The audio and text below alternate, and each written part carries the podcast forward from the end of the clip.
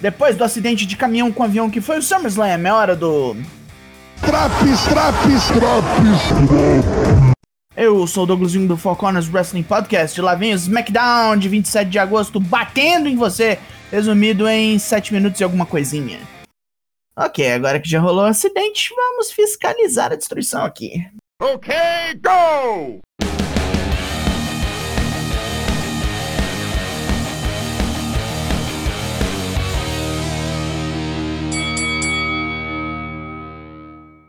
Estamos em Little Rock, Arkansas, e abrimos o programa com Kevin Owens e Corey Graves nos comentários ao lado de Michael Cole, já que Pat McAfee pegou Covid.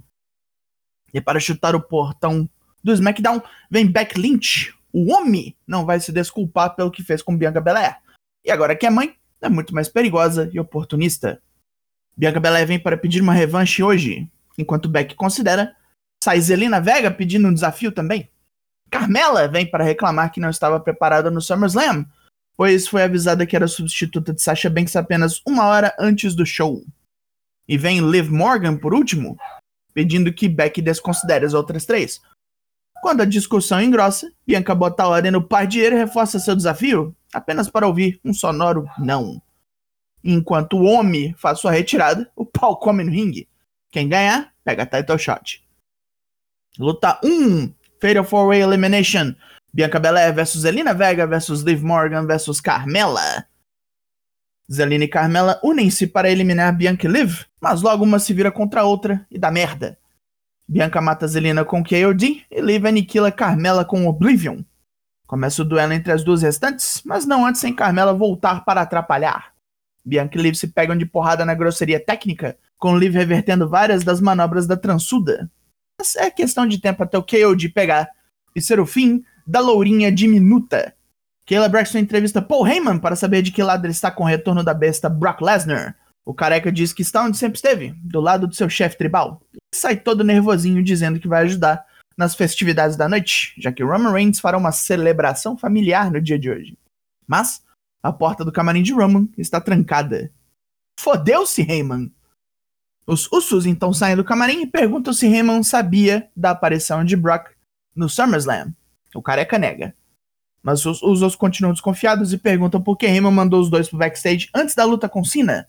Heyman responde que foram ordens de Roman. Ainda de pé atrás, os Usos voltam para o camarim, deixando Heyman no vácuo. Ih, tá rachando o rolê. Tá rolando, tá, tá ficando desconfiado aí, tá bizarro. Pro ringue agora. Luta 2, Chad Gable versus Cesaro. Gable começa catando cavaco com porradas de Cesaro e tenta ferrar com o braço do ciborgue. Cesaro responde com uma potente ofensa. E quando vai rodar o anão no Giant Swing, Ores vem e ataca pelas costas. De que? Cesaro ainda é castigado pelos acadêmicos, que trucidam-no com uma combinação de Lariat e suplex, com Ores metendo um splash para fechar o caixão. Kayla Braxton espera no estacionamento para pegar Roman Reigns e perguntar sobre Brock, mas quem chega é Baron Corbin num carrão. Ele está rico de novo e diz que daqui para frente quer ser chamado de Happy Corbin. Isso não me deixa nem um pouco feliz. E lá vem essa praga, com entrance nova e um tema muito ruim. Ele comemora no ringue depois de acertar a boa nos cassinos de Las Vegas. Mas para ficar mais feliz, ele chama Big E ao local. E congratula o novo rico e diz que é bom que ele não fede mais. Corbin então se oferece para comprar a maleta Money in the Bank, oferece quantias cada vez maiores e diz que deveria vender, pois provavelmente vai usar e perder a maleta.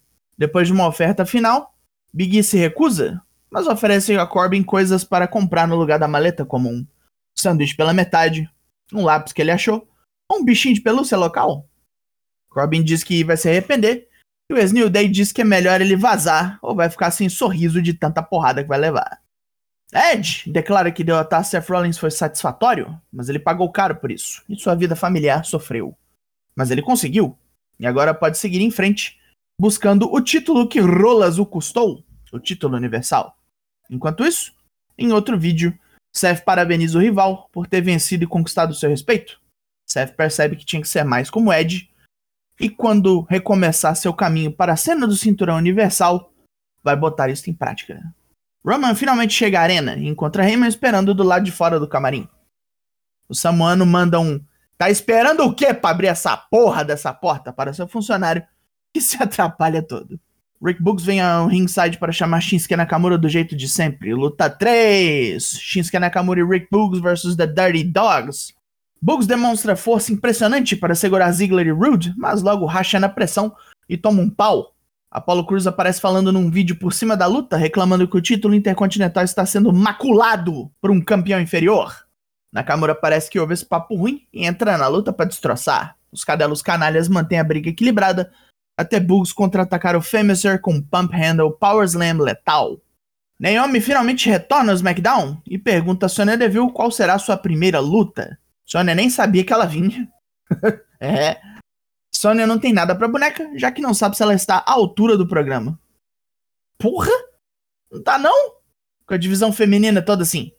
O oficial diz que é pra ela voltar semana que vem. E Naomi vai embora bem bolada. Assim como nós, que assistimos esta porra. Rey Mysterio comunica ao filho que era hora dele começar a lutar sozinho e até falou com Adam Pearce para arranjar uma luta para o Pimpolho, um oponente surpresa. E lá se vai o moleque pro ringue. Esqueceram que ele tem tema próprio? Porra! Luta 4, Dominic Mysterio vs Sami Zayn. Páreo duríssimo pro moleque uma mala pesadinha pro Sami carregar. Sami domina grande parte do combate e quando o Mysterio Jr. reage, toma um estabaco ao tentar o 619. Tipo, nossa! Que, que tombo! Nossa! Dominic até manda uns movimentos bem feitos e consegue encaixar o 619 depois. Mas Sammy pega o moleque no contrapé com um Exploder Suplex e então um Hell of a Kick. Dominic fica arrasado, tanto física quanto mentalmente. É hora da celebração familiar da Bloodline. Paul Heyman entrega o título a Roman, dizendo que como é algo familiar, ele não devia participar. Roman diz que ele é da família sim, e vão todos para o ringue. Uma vez lá, e sob forte chuva de vaias, Heyman diz que o público deve reconhecer o campeão universal e os campeões de tag. A vitória absoluta sobre John Cena deve ser celebrada. Eis que surge Finn Balor para desafiar Roman pelo título universal. O plano era lutar contra o Samoano no Extreme Rules, mas como Brock Lesnar está de volta, ele não vai aguardar na fila. Quer uma luta já semana que vem? Sem que o Roman responda, Balor já parte para agressão. Os Usos bloqueiam seu avanço e os Street Profits igualam a briga. Roman se vai deixando os primos na merda. Sua recusa em responder faz com que Balor esmague de Milso com um coup de gras. Terminamos aqui. Ué, ma, ma, ma, ma, mas e o Broco? Não vinha?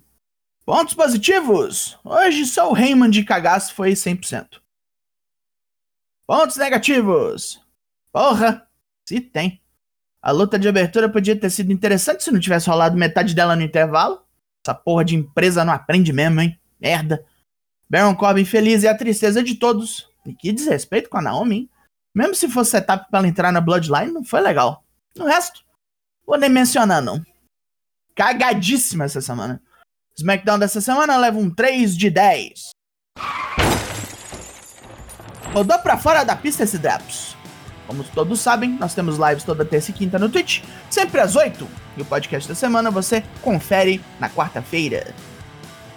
Eu sou o Douglas Jung, nós somos o Four Corners Wrestling Podcast e eu volto na semana que vem. Logo mais tem mais e até. Yeah, that makes sense.